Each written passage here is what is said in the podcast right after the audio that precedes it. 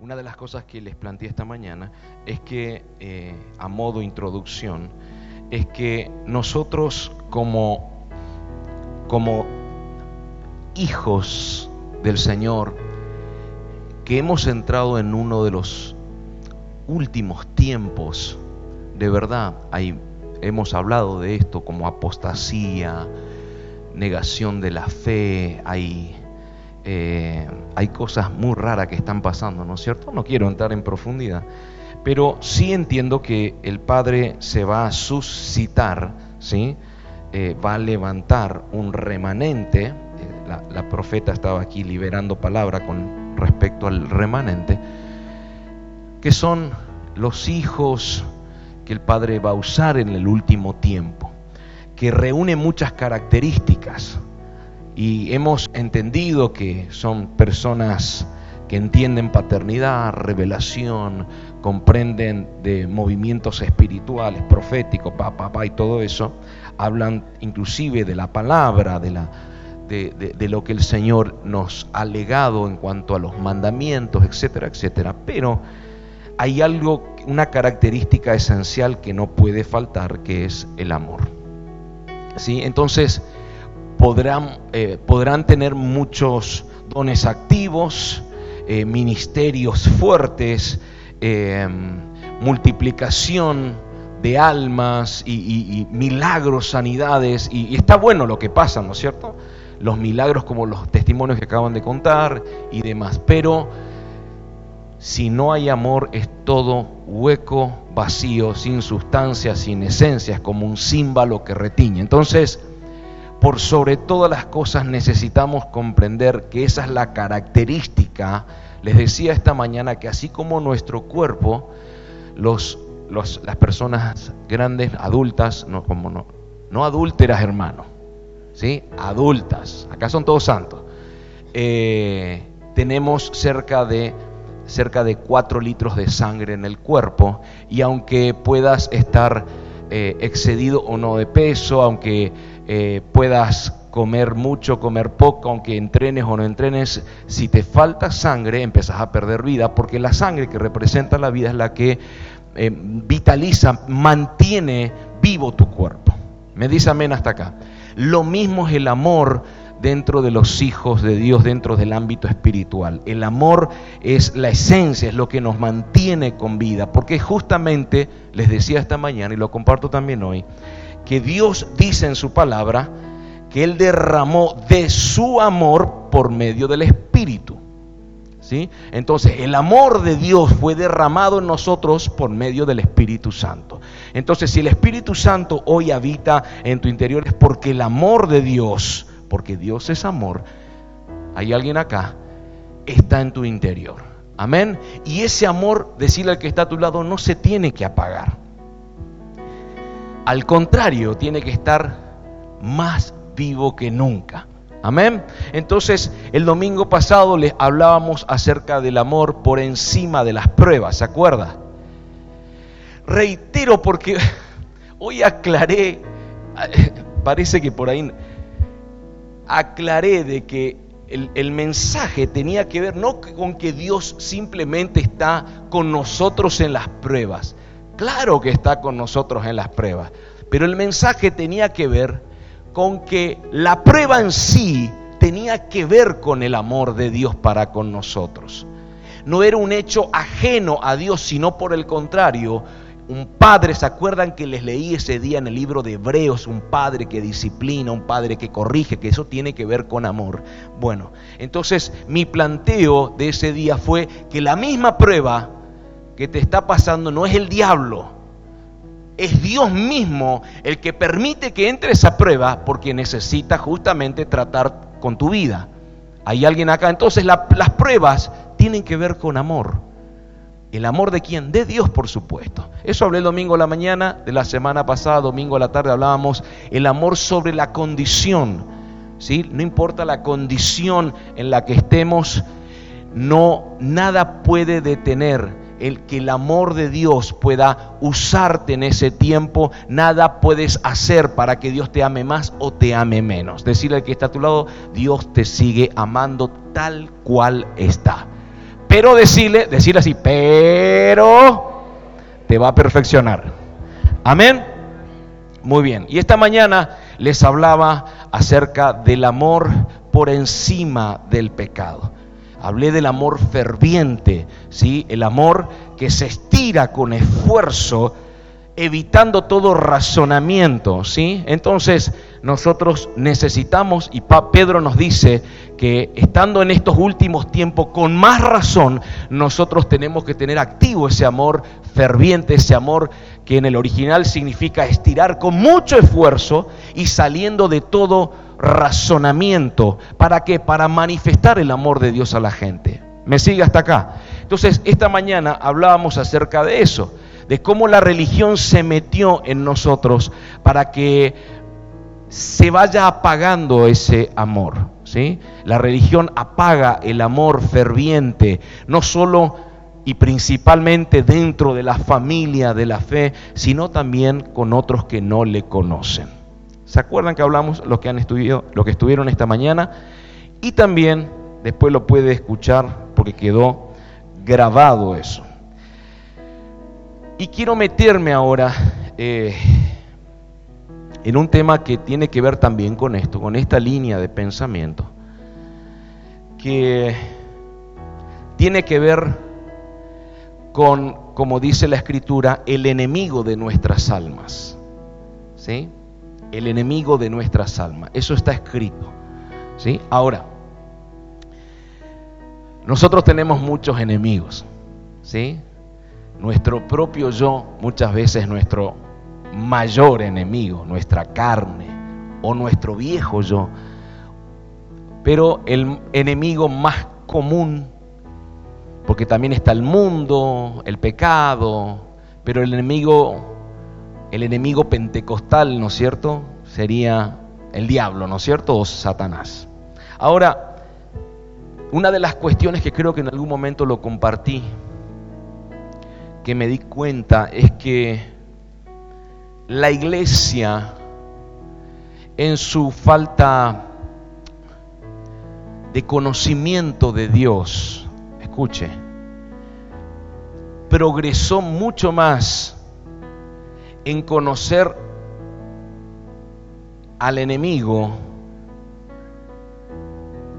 más que la profundidad de lo que significa ser gobernado por la presencia de Dios y el amor de Dios. Entonces, hay personas, diga conmigo, que se pasaron la línea, ¿sí?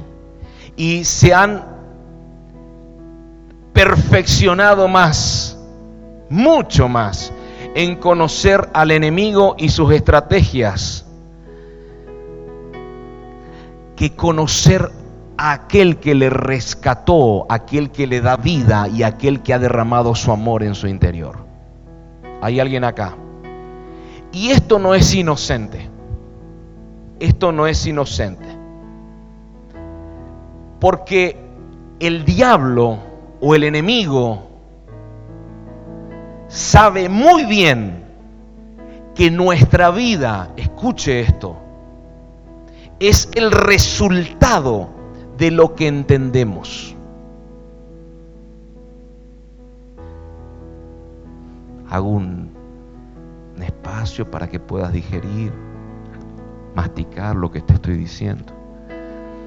Nuestra vida es el resultado de lo que entendemos. Nuestro accionar, nuestro hablar, nuestro pensar, nuestro decidir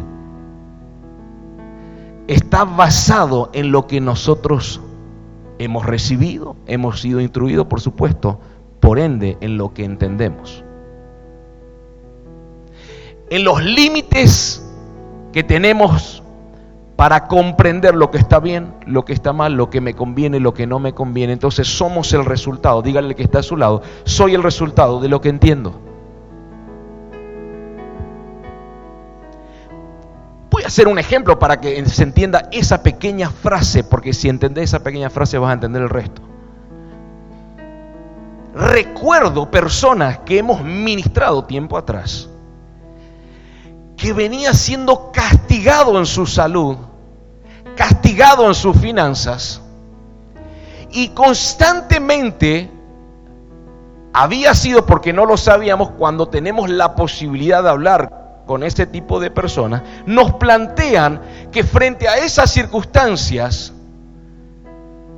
que se estaba presentando en su vida, en su salud, problemas en la familia, problemas en las finanzas, escuche, lo que más hacía esa persona en su vida espiritual era reprender demonios. Pero cuando yo le pregunto, por ejemplo, en cuanto a su, a su vida física, su manera de alimentarse tenía que ver con todo lo opuesto a la salud. Se excedía de copas constantemente, no vivía una vida alcohólica, su comida tenía que ver su alimentación con frituras, con un montón de alimentos que opacaban a la salud. Pero cuando le atacaba tenía problemas en su estómago, problemas de, hígado graso, un montón de cuestiones. Reprendía a los demonios. Cuando hablé de, finanzas, del por qué reprendía, reprendía al, reprendía al devorador. ¿Qué dice la Biblia del devorador? ¿Quién va a reprender al devorador por nosotros? Claro, siempre y cuando practiquemos el principio financiero. Eso dice la escritura. No lo digo yo, lo dice la escritura. Pero escuche esto. Pero como él no practicaba el principio, lo tenía que reprender él. ¿Me explico o no? Iba a esa persona, me acuerdo que me decía, es como que siento o percibo que me entra finanzas y se me caen en un saco roto. Es como que la meto en una bolsa y la bolsa está rota y cae y la pierdo todo. Es como que entra pero se va y ni la veo. Aparte de la mala administración, etcétera, etcétera, etcétera. De la familia. Qué raro. No, porque yo reprendo ese espíritu de división en mi matrimonio. Y me miraba serio.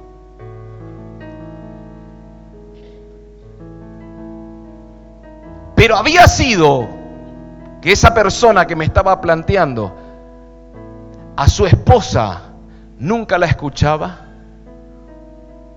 Llevaba una vida de machista. Llevaba una vida que yo hago lo que quiero, acá se hace lo que yo digo, etcétera, etcétera. Te tienes que sujetar y un montón de cosas. Olvídate. Olvídate, querido. Entonces, cuando le enseño principios, ¿sabe lo que me dice? Claro, yo no sabía. Porque yo entendía que lo que estaba haciendo estaba bien. Pero no te habrán enseñado en la iglesia. Y puede ser, pero no presta atención. Entonces, terminó siendo esa persona en ese tiempo lo que entendía. Él era el resultado de lo que entendía de las cosas de Dios, de cómo trabajarlas, de cómo forjar. ¿Me, sigue?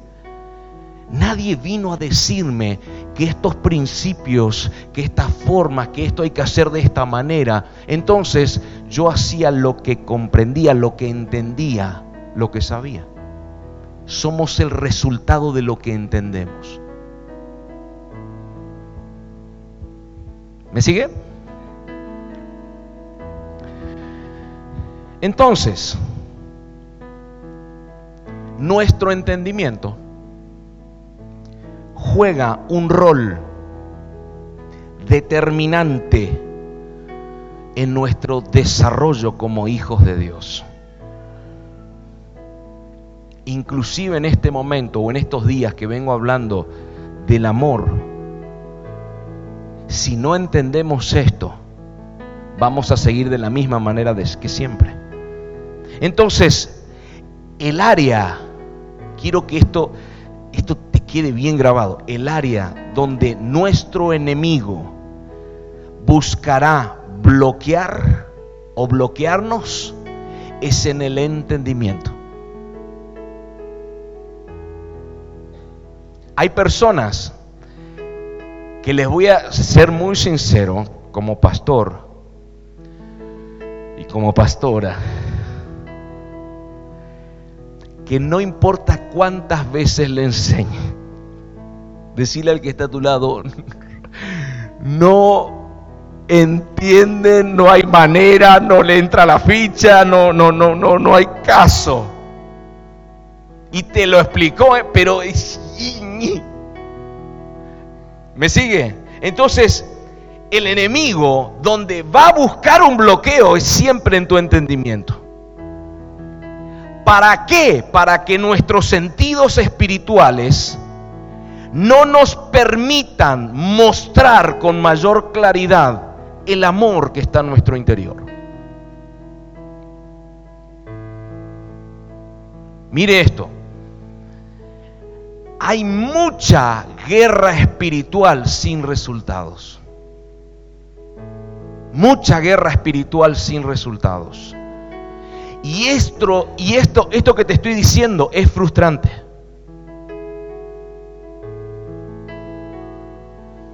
Porque no hemos sido llamados, escuche y entienda del que le está hablando, no hemos sido llamados a conocer las funciones del infierno, sino cómo opera la vida de Cristo en nosotros, para que de esa manera yo pueda presentar una verdadera guerra.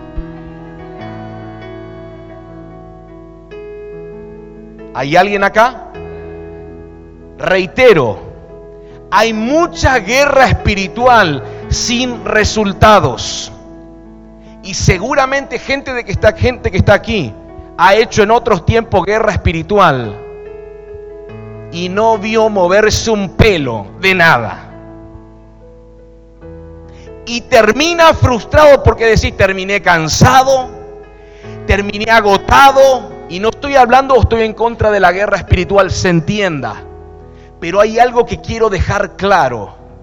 No hemos sido llamados a conocer las funciones del infierno, sino cómo opera la vida de Cristo en nuestro interior, para de esa manera saber cómo presentar una verdadera guerra. Si le vas a dar, dáselo.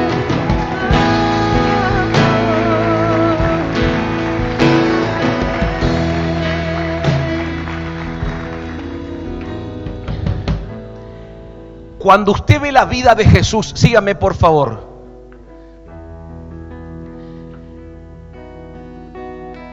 Usted va a observar que el diablo siempre estuvo detrás de Jesús y no al revés. ¿O fue al revés? ¿No? Entonces, ¿por qué vos andas detrás del diablo? Decirle al que te ¿tú ¿para qué anda detrás del diablo? El diablo andaba detrás de Jesús, pero vos andas detrás del diablo. Lo que te va a abrir camino no es andar detrás del diablo, sino detrás de Cristo. ¿Me sigue? Entonces, ¿por qué? ¿Por qué el diablo andaba detrás de Jesús y no al revés? Porque en realidad la dimensión de guerra se presentó en la dimensión de la mentira y de la verdad. ¿Se acuerda que hemos hablado que la guerra espiritual tiene que ver con palabras? Porque no es lucha contra personas, sino contra entidades espirituales y el Padre nos da una espada que es la palabra. Me dice amén. Entonces la dimensión de la guerra se presenta en la dimensión de la mentira y la verdad. La guerra nunca fue espiritual humana. No puede ser. Nuestra fuerza humana, tu fuerza humana, jamás podría soportar una guerra espiritual tu fuerza humana no puede soportar eso. No podría soportar un movimiento espiritual. Por eso la lucha no es contra carne y sangre. ¿Hay alguien acá? Entonces, la batalla que se presenta no se pelea con estrategias humanas, sino con principios espirituales que están basados en la escritura, que nos posicionan de manera natural para que la verdad sea conocida. Porque el tema es mentira, verdad. El padre de la mentira contra el padre de la verdad. Acá están los hijos de la verdad. Entonces, escuche, por ejemplo, por ejemplo, principios espirituales, les hemos enseñado de legalidad. Resulta ser que muchos han reprendido demonios, pero su casa, su matrimonio está en desorden. Y yo me imagino al diablo que le haces cosquilla cuando reprendes, porque sabe que sabe que sabe que tu matrimonio está en desorden. Por eso no pasa nada. Hay una ilegalidad. Entonces reprendes espíritu de, división y escuchad de lejos así, guau, guau, guau. ¿Qué pasa? Si vos le estás debiendo plata a tu vecino y no quisiste pagarle, te hiciste loco. La legalidad es uno de los principios que va a respaldarme a la hora de batallar. ¿Me está siguiendo? Ahora, este fue nuestro error. Nosotros podemos reprender las obras del diablo, pero el diablo identifica el grado de verdad que nos gobierna. Amado, no porque Él pueda entrar y discernir las intenciones del corazón, no, Él nos conoce desde que tenemos uso de razón. Capaz que no Él en persona, pero sí alguno de sus súbditos, ¿sí? de sus secretarios, de la inteligencia del infierno. Te conoce. Entonces puede identificar qué grado de verdad te está gobernando. Ahora escuche, no importa el estatus que tengas dentro de la iglesia, el pastorado, un líder o, un empresario en el mundo, un, un profesional, la autoridad, escuche, no solamente, eh, la autoridad se mide por el grado de verdad que se te ha revelado. Por eso dije al principio que somos el resultado de nuestro entendimiento. Me dice amén hasta acá. Ahora, ¿por qué el diablo, por qué el enemigo persiguió a Jesús en todo lo que hizo? Desde el nacimiento hasta la cruz. ¿Se acuerda que hablábamos la película? ¿Se acuerda de la película en la Pascua que hablábamos? Que les relaté una película, ¿se acuerda? ¿Cuántos se acuerdan de esa película? Que les hablé desde Génesis, ¿sí? Pero el enemigo se encargó rigurosamente desde el nacimiento de Jesús. ¿Se acuerda Herodes? Toda la revuelta, Jesús se fue a Egipto con los padres, ¿se acuerda? Y, se armó esa revuelta, después, eh, después fue tentado en el desierto, después Pedro dice no te conviene, ¿se acuerdan? Todas esas locuras de... Muy bien, entonces el, enemigo ha perseguido a Jesús todo el tiempo, desde el nacimiento hasta la cruz. Ahora, ¿qué fue lo que distinguió a Jesús de las demás personas? La verdad. Él era y Él es la verdad. Y hasta ese momento el mundo estaba gobernado por la mentira, el padre de mentira. ¿Me sigue? Entonces Juan 8:44 NTV, mire esto. Juan 8:44 NTV dice, esto no está diciéndole a usted, por supuesto, no se vaya a ofender. Dice, pues ustedes son hijos de su padre el diablo y les encanta hacer las cosas malvadas que él hace. Él ha sido asesino desde el principio y siempre ha odiado la verdad. Siempre ha odiado la verdad. Porque en él no hay verdad. Cuando miente, actúa de acuerdo con su naturaleza porque es mentiroso. Y él es el padre de la mentira.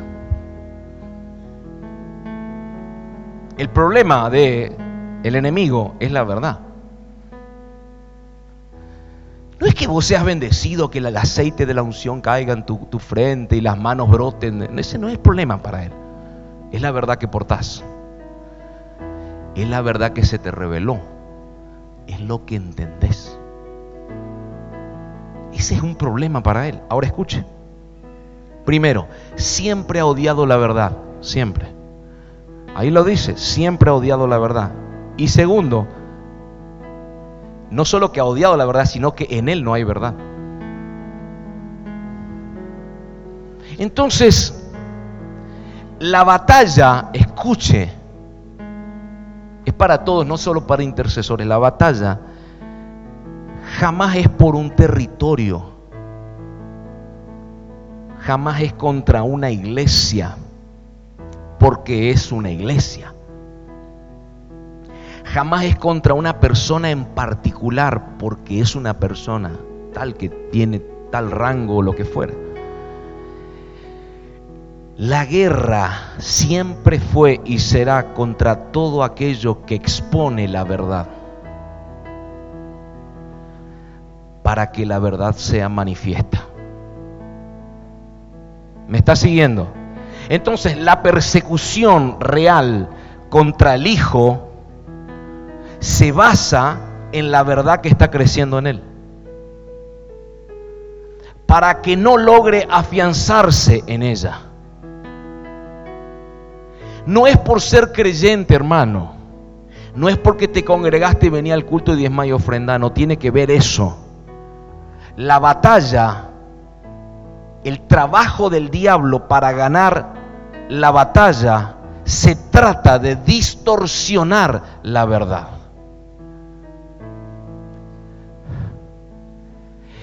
El calibre de santidad y de verdad que portaba Jesús era tan elevado que era un gran problema para el enemigo. Porque las mentiras del diablo se exhibieron en el madero. Y ese era el problema que quería evitar. Fueron exhibidos los principados y potestades.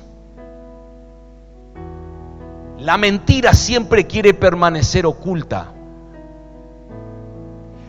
Pero cuando estás rodeado, decirle al que está a tu lado, de gente que porta un grado de verdad, tarde o temprano, eso que estaba escondido sale a la luz.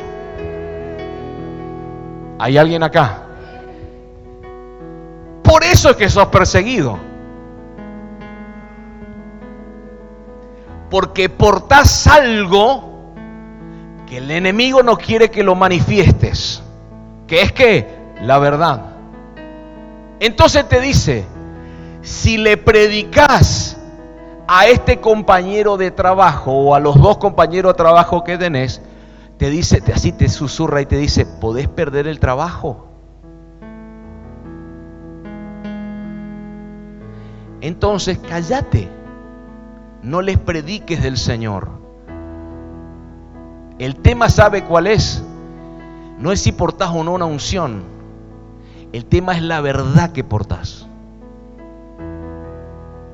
Porque es y representa un gran problema para el infierno. ¿Hay alguien acá? NTV, Hechos 16, verso 16. Hechos 16, verso 16.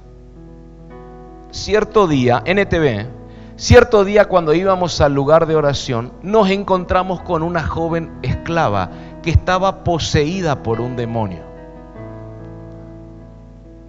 Era una divina que ganaba mucho dinero para sus amos. Ella, ¿qué dice? ¿Que Pablo la seguía o ella seguía a Pablo? Ella seguía a Pablo. Y también al resto de nosotros gritando, estos hombres son siervos del Dios Altísimo y han venido para decirles cómo ser salvos. Entonces, aquí hay para ver en esta palabra. Primero, el diablo persigue la verdad. O se lo digo de otra manera, a los portadores de la verdad. Por eso dice la Biblia, ella seguía a Pablo y a los demás que estaban con Pablo. Ahora escuche, la verdad, la verdad en boca de la mentira genera descrédito. Pablo reprende a este espíritu dentro de la joven. ¿Por qué? Porque lo que él estaba haciendo era frenando el descrédito. El diablo o el enemigo no los podía detener, entonces los quiso ensuciar. Escuche, lo que esta, esta esta chica joven estaba diciendo, que era el demonio hablando por ella, escuche, en ese tiempo lo que ella dice, pero la verdad que es un halago lo que estaba diciendo ella. Usted hoy pensaría eso, ¿no es cierto? Estos hombres son siervos del Dios Altísimo. Y usted hoy si le dicen eso, ah, Jesús, te adoro. Y han, venido para decirles cómo ser salvo. Escúchenlo, escúchenlos. Hoy usted pensaría eso, pero en ese tiempo, en esa cultura, hermano, era un descrédito eso. Porque estos son los que andan distorsionando el mundo, en otras palabras. ¿Me sigue? Estos son los que están siendo perseguidos, estos son los que los, los fariseos los quieren matar, estos son los que están generando problemas. Por eso estaba desacreditando la asignación de, Pablo con, con las otras personas que estaban con él. No los pudo detener, entonces lo tuvo que ensuciar o buscar ensuciar. Y esto sucede hoy, hermano. Las personas pueden ser salvas cuando reciben la palabra, cuando vienen a un lugar como este o alguna casa espiritual. Pero el descrédito que generaron y generan mentirosos con la verdad lleva a la gente a desviarse de lo que lo puede salvar. Tiempo atrás, les comparto este un pequeño testimonio. Una persona de autoridad habló mal de mi esposa y de mí. Pavada. Esa persona no me conocía ni la conocía a mi esposa. Habló pavadas de nosotros.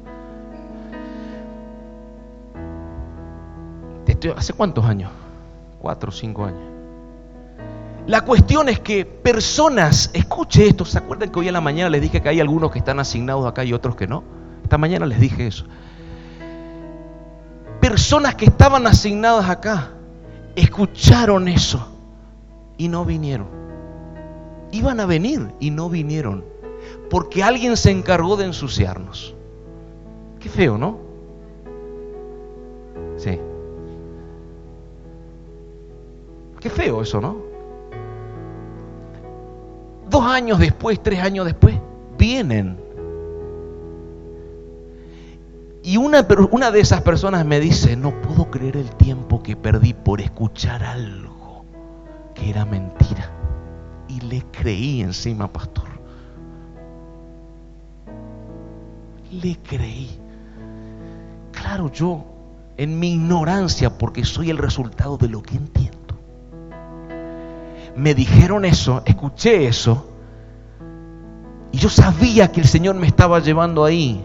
Sabía que era mi lugar, pero no vine porque dije voy a evitar un problema. Me gané un problema.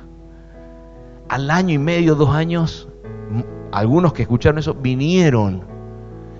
Y, se, claro, le cayó la ficha que no era así porque era una mentira para ensuciar nada más. Porque así opera Satanás. Decirle al que está a tu lado, así opera Satanás. Decirle así, si no te pueden detener a vos que sos portador de la verdad, decirle, va a querer ensuciarte. Va, a querer tocar tu reputación de lo que la gente piensa de vos. Y sí. ¿Hay alguien acá? Entonces, la guerra espiritual no nace por ser hijo solamente. O venir a la iglesia. Dicen, yo voy a la iglesia así que el diablo está vencido. Sino que nace por el grado de revelación de la verdad que yo poseo. Reitero, nace por el grado de revelación de la verdad que poseemos. ¿Me dice amén? Entonces, esto nos da una mayor comprensión del por qué una persona es atacada cuando comienza en el camino. Hoy compartía un poquitito a Steffi, hay personas que, que han compartido en algún momento su testimonio. El día que conocen a Jesús, parece que los problemas empeoraron. ¿Es o no? ¿A cuánto les pasó eso? A ver si capaz que uno al resto no porque son todos santos. Yo le dije esta mañana, son querubines, serafines, paladines, de todo. Paladini. ¿Sí? Entonces, conociste a Jesús y empezás a congregar y todo nuevo y, tenías problemas, ahora se triplicaron. Y vos decís, ¿debo, o estoy en el lugar incorrecto, o me equivoqué de, de fe, o algo pasó? ¿No es cierto? No. Cuando entras al camino, el enemigo, ¿cuál es la idea? Que en tu ignorancia, en tu ignorancia, porque rezó nuevito en Dios, generarte situaciones para que te eches para atrás, porque el tema es que vas a empezar a ser después formado para ser un portador de la verdad. Esa era la proyección. Ah, ya me parecía pastor. Porque a medida que cuando recibís a Cristo, que recibir a Cristo no te hace ser salvo en el momento, vos abrís una puerta. Ahí entras, ok. De ahí en adelante entra tu vida de salvación. Después le explico en algún momento. Pero escuche esto, el tema es aquí, que cuando recibís a Cristo se abre también una puerta de entendimiento de Dios. Comienza algo. Comienza algo. Y el enemigo está en contra de que se te revele la palabra. Una verdad. O la verdad que a él lo atemoriza. Me dice amén. Entonces, la la guerra va a estar fundamentada en la verdad, no en un ataque personal.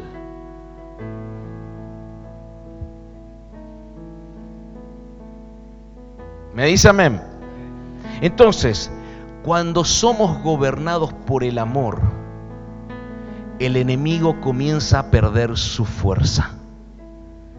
Porque justamente eh, al entender que todo lo que hacemos es por amor, nos conduce inevitablemente a practicar a través de la obediencia más allá de que no comprendamos claramente lo que Dios habla en su palabra. Entonces ya empezamos, cuando estamos empezando a conocerlo, obedecemos por amor, aunque no entendamos por qué tenemos que obedecer. Entonces, la mayoría de los que están aquí dice, y recibí a Cristo, pastor, ¿y ahora qué hago? Bueno, empezá a congregar, empezá a orar, a leer la Biblia. ¿Y cómo? Y le explicá, y que esto y que el otro. ¿Y qué más? Y empezá a obedecer. Toda tu vida desobedeciste, ahora empezá a obedecer. ¿Y por qué tengo que obedecer en esto? ¿Y por qué tengo que obedecer? Como un bebé espiritual, ¿no es cierto?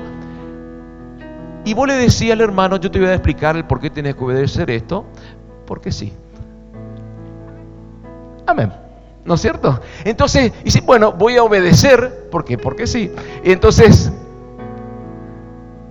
no lo entiendo, pero no hace falta entenderlo, tengo que hacerlo nada más. ¿Sí? Dios me dice que lo haga, lo tengo que hacer, se terminó la charla. Él sabrá el por qué. No todas las cosas voy a entender en esta vida, pero ah, tengo que hacerlo. Entonces obedezco porque amo. Decirle al que está a tu lado, Jesús dijo, si me aman, obedézcanme.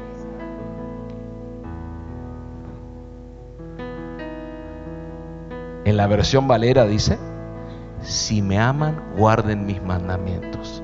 En la versión Galeano dice, si me aman, obedézcanme. ¿Hay alguien acá que Valera nomás puede traducir? Muy bien. Mire esto.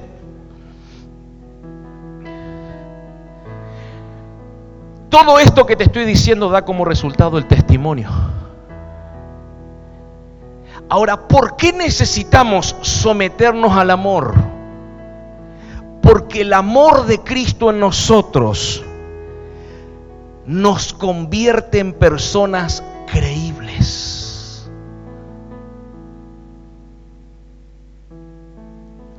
normales con sus faltas, por supuesto, pero creíbles, decirle al que está a tu lado, el amor de Cristo en tu vida te convierte en una persona creíble por causa del testimonio.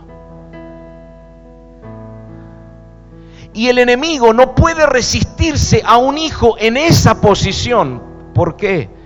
Porque, escuche esto, necesitamos observar el significado de la, de la palabra diablo, porque nos va a dar una mayor comprensión de la verdad y nos va a quitar la imagen, una imagen tabú que gobierna una mente normal, escuche, es decir, la imagen que tienen muchos del diablo como alguien a quien tenemos que tenerle miedo. Porque eso nos enseñó la religión y el sistema. Le hicieron una cola larga con una puntita de flecha, los cuernos, los ojos así, el color rojo del. ¿Sí? Bueno. Diablo viene de la palabra griega diabolos, que traducido significa acusador, calumniador, mentiroso. Y esto nos muestra que la batalla no es contra una maldición en particular, sino que, escuche, el diablo, pero escuche lo que le digo, es experto en palabras. Sabe de palabras. Y cuando te digo que sabe, es un experto en palabras. De tal manera es experto que puede convencerte si estás en la cuerdita floja o medio de biluchín o medio engreidín, viene y te tira tin y reventín.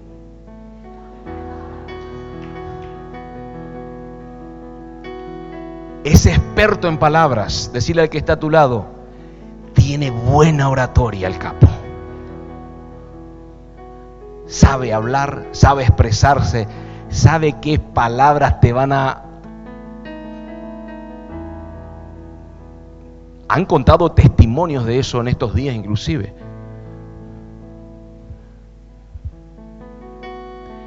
No le perdono mira lo que te hizo.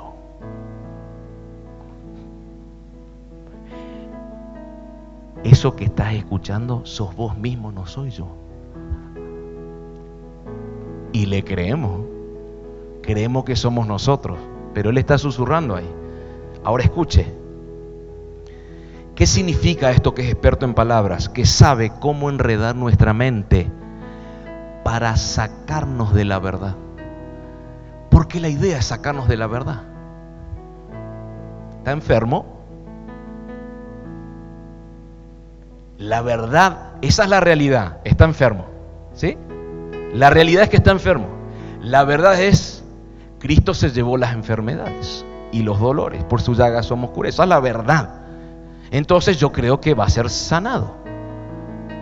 Pero este quiere enredarme para decirme, no se va a sanar. En esta oportunidad Dios no lo va a sanar y te habla y te susurra. ¿Cuál es la idea? La idea es sacarte de la verdad. La idea es anular la verdad que portás. ¿Hay alguien acá? Ese es el tema. El tema es la verdad. Dios habla hoy, segunda de Corintios 11, verso 3. Mire esto. Segunda de Corintios 11, 3. Dios habla hoy. Espero no haberme equivocado. Pero temo que así como la serpiente engañó con su astucia a Eva, también ustedes se dejen engañar y que sus pensamientos se aparten de la actitud sincera y pura hacia Cristo. Engañar viene del griego exapatao, que significa seducir completamente enredar la imaginación, atrapar como un anzuelo. Engañar proviene del griego exapatado que significa seducir completamente, seducir, eso es engañar, seducir completamente, enredar la imaginación y atrapar como un anzuelo. Cuando Pablo presenta al diablo, lo presenta como alguien experto en generar una seducción en los pensamientos, enredando a las personas en imágenes mentales que no existen, para atraparlo como a un pez capturado en el anzuelo. ¿Hay alguien acá? Es por esto, ya termino. Este es el primer, ya termino. Es por esto que no podemos perder el testimonio. Decirle al que está a tu lado. No podés perder el testimonio. Decirle así, en serio te digo. ¿Por qué? Porque están detrás de la verdad que nos gobierna. El amor nos permite darle valor a la verdad. La verdad es Cristo. Y nadie lo pudo detener jamás a Cristo, me dice amén a eso. Entonces el amor nos permite darle valor a la verdad. Si vos decís que Cristo habita en tu interior y Cristo es la verdad, o sea que portas la verdad, es bueno manifestar la verdad, pero siempre desde el amor de Dios porque, no, porque si no, como te dije al principio, somos símbolos que retiñen. Portamos verdad, pero no manifestamos amor. ¿Hay alguien acá? Entonces, no vamos a ser perseguidos por los dones que poseemos, sino por la verdad con la que somos gobernados. Reitero, no vamos a ser perseguidos por los dones activos que tenés o posees, sino por la verdad con la que sos gobernado. Juan 15, 18, Dios habla hoy. Mire esto. Juan 15, 18, Dios habla hoy. Si el mundo los odia a ustedes, sepan que a mí primero, a mí me odió primero. El que sigue. Si ustedes fueran del mundo, la gente del mundo los amaría. Como ama a los suyos. Pero yo los escogí a ustedes entre los que son del mundo. Y por eso el mundo los odia, porque ya no son del mundo. El que sigue. Acuérdense de esto que les dije, ningún servidor es más que su Señor. Si a mí me han perseguido, también a ustedes los perseguirán. Y si han hecho caso de mi palabra, también harán caso de la de ustedes. Esta palabra habla del odio que habita por la ausencia de amor. Si hay odio, no hay amor. ¿Hay alguien acá? Es por esto que espiritualmente hablando, no hay un odio de la gente en sí, sino del espíritu de mentira que les gobierna.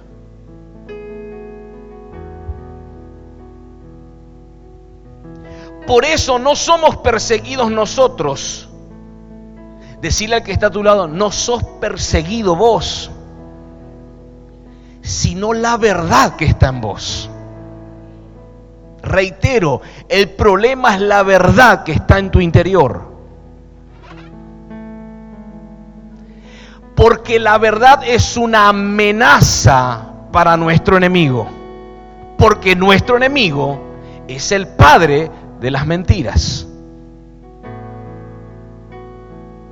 ¿Hay alguien acá? Entonces, Jesús dice, si escucharon mi palabra,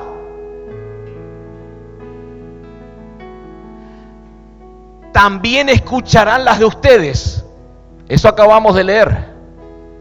Si me persiguieron a mí, también los persiguen a ustedes. Y si escucharon mi palabra, también van a escucharlo a ustedes. ¿Por qué? Lo persiguieron por la verdad. Como vos sos portador de la verdad, también te van a perseguir. Ay, pastor, ¿por qué me persiguen? Ya te lo estoy diciendo el por qué. Pero quédate tranquilo que si a Jesús lo escucharon por la verdad, decirle al que está a tu lado, a vos también te van a escuchar.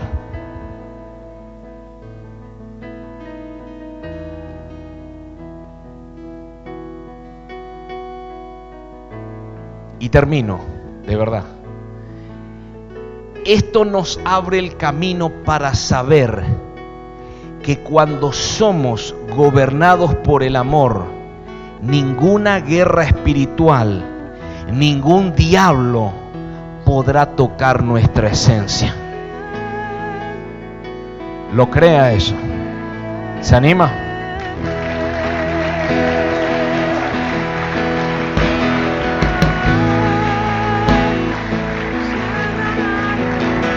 Póngase de pie, por favor. ¿Viste que hay verdad en mí también? Amén.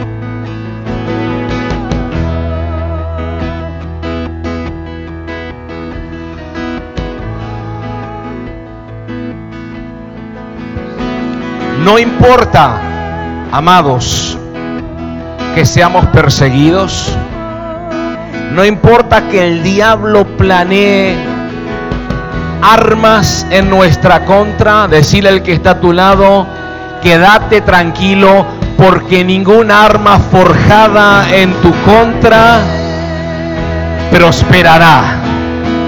Hay alguien acá. Las armas van a ser forjadas, dalo por hecho. ¿Por qué? Porque eres un portador de la verdad. Hay alguien acá. Pero decirle así, tranquilo. Decirle tranquila. No van a prosperar esas almas.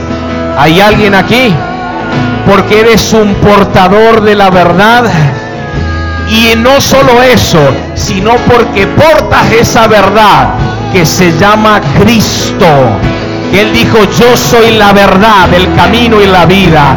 Recíbame esto. Por causa de eso, yo soy, diga conmigo, yo soy más que vencedor en Cristo Jesús.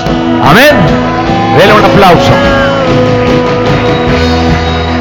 No, déselo fuerte, si se lo va a dar. Así no celebramos nada.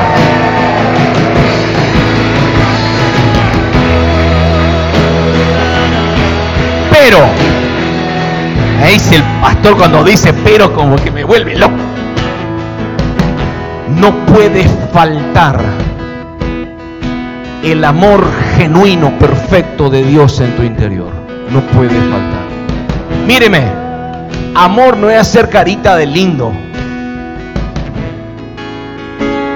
Ahora que tengo el amor de Dios, le voy a abrazar a los hermanitos de Jesús. No, no hablo de eso, hermano. Ahora que el amor de Dios está en mí, puedo manifestar, escuche esto, con credibilidad la verdad que está en mí. Porque hay gente que manifiesta verdad, pero sin amor. Sin amor lo hace. ¿Se acuerda cuando la Biblia decía que hay algunos que predican por enojo, por bronca, predica, pero lo importante es que sea predicado el Señor, dice la palabra, ¿no es cierto? Pero imagínese si manifestamos la verdad con amor, con amor, porque realmente amamos. Míreme, hoy les decía esta mañana, muchas veces duele eso, duele, de verdad que sí que duele, pero no es problema. Después el dolor se pasa, Él se llevó mis dolores, pastor. No hay problema eso. El tema es que puedas manifestar de la misma manera en que Cristo manifestó aquí la verdad. Amén. Decirle al que está a tu lado, eres declarado, decirle, un portador de la verdad. Aleluya. Un portador de la verdad. Una portadora de la verdad. Decirle así, no te dejes vencer. Vos seguías haciendo el bien, decirle. Decirle, y si te señalan, se te burlan, decirle, si te persiguen, no es problema decirle. A Jesús ya le pasó lo mismo. Pero decirle, déjame profetizarte algo. Así como le persiguieron, te van a perseguir. Ay, qué fea profecía, pastor. No, pero decirle esto. Pero también te digo, así como lo escucharon a él, te van a escuchar a vos y vas a manifestar la verdad de Dios en el amor de Cristo. ¿Hay alguien aquí? Bueno, déselo.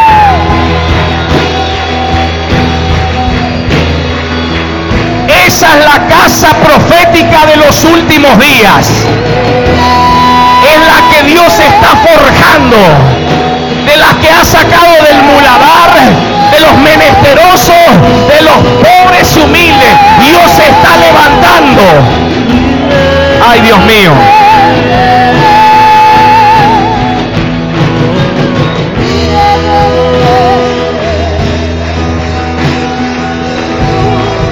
Dios está forjando una casa profética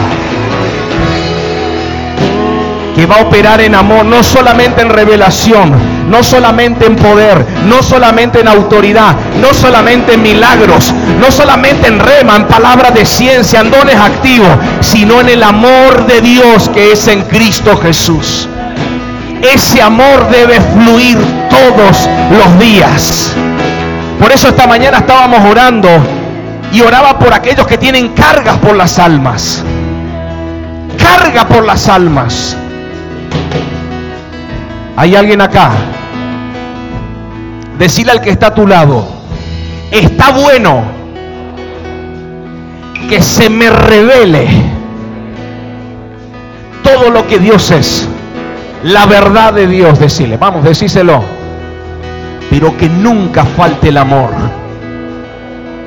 Porque el amor es la sangre que sostiene mi vida espiritual. ¿Hay alguien acá? No puede faltar el amor. Y les dije esta mañana y te lo vuelvo a repetir. Si se levantan contra ti, escuche esto. Dice, pastor, eh, delante de mí caerán, aleluya. Y si vienen por un camino, ¿por cuántos van a huir? Por varios o caminos, por siete huirán. Ok, pero escuche esto. La Biblia dice que no hay ley contra el amor. Wow. Esa palabra a mí me rompe la cabeza. Dice, ley, ley, ley, no hay ley para... ¿Cómo que no hay ley para el amor? No hay ley para el amor. Decirle al que está a tu lado, lo que no se va reprendiendo, lo que no se va conociendo la verdad, como la ley no tiene amor, ponle más amor a esto, decirle, y te vas a dar cuenta que el mismo infierno se va a quemar. Porque no hay ley para el amor. No hay algo que sostenga, no se puede detener eso. Una vez no, lo hemos aprendido con mi esposa eso. Dice, ¿cómo hago para que se libere esta hermana? Le, hicimos renunciar, hizo 7 mil millones de Y, renunció hasta el perro, todo renunció. Sí, le hicimos y salí por la boca y todo el y nada. ¿Qué pasa? Faltaba amor. Faltaba el amor de un padre. ¿Hay alguien acá?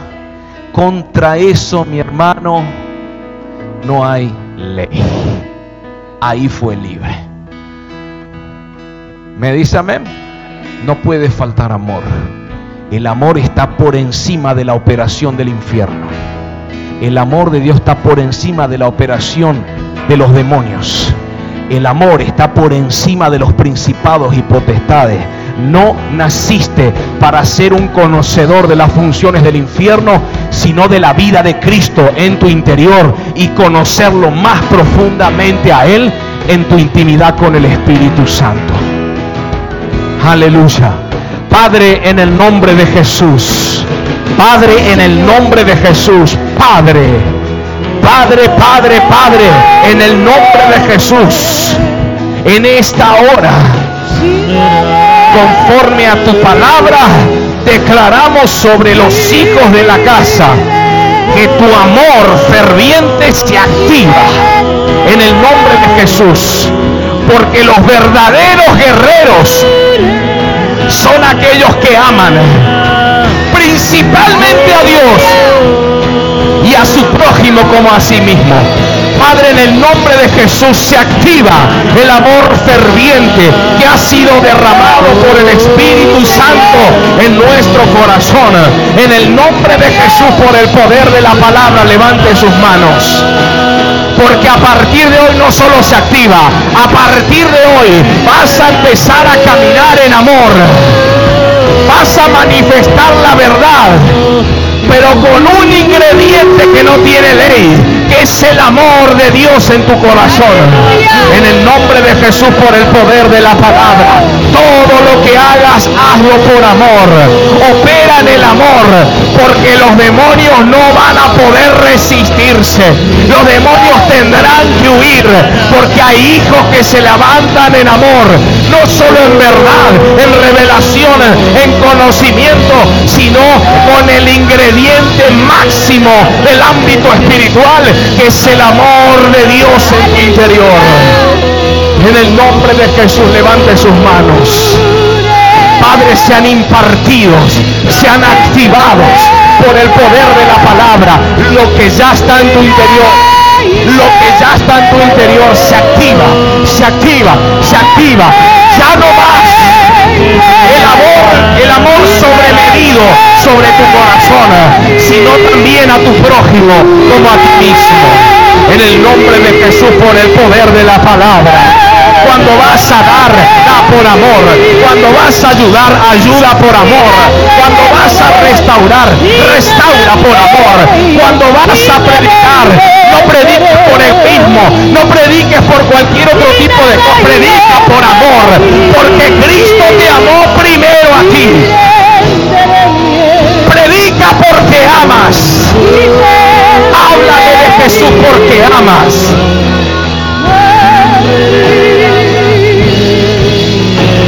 Obedece porque amas. Obedece porque amas. No porque alguien te presione. No porque consideres que alguien te manipuló. Aquí expresamos y enseñamos la palabra escrita su revelación. Pero no obedezcas por presión, sino por amor. Ama tu obediencia debe ser amor. Mi mayor ejemplo y tu mayor ejemplo, Jesús, fue obediente hasta la muerte de cruz. ¿Por qué lo hizo? Porque era obediente, pastor. No, porque amaba a su Ama, porque el amor te va a llevar a ser obediente. Un hijo, una hija obediente. En el nombre de Jesús. Levante sus manos.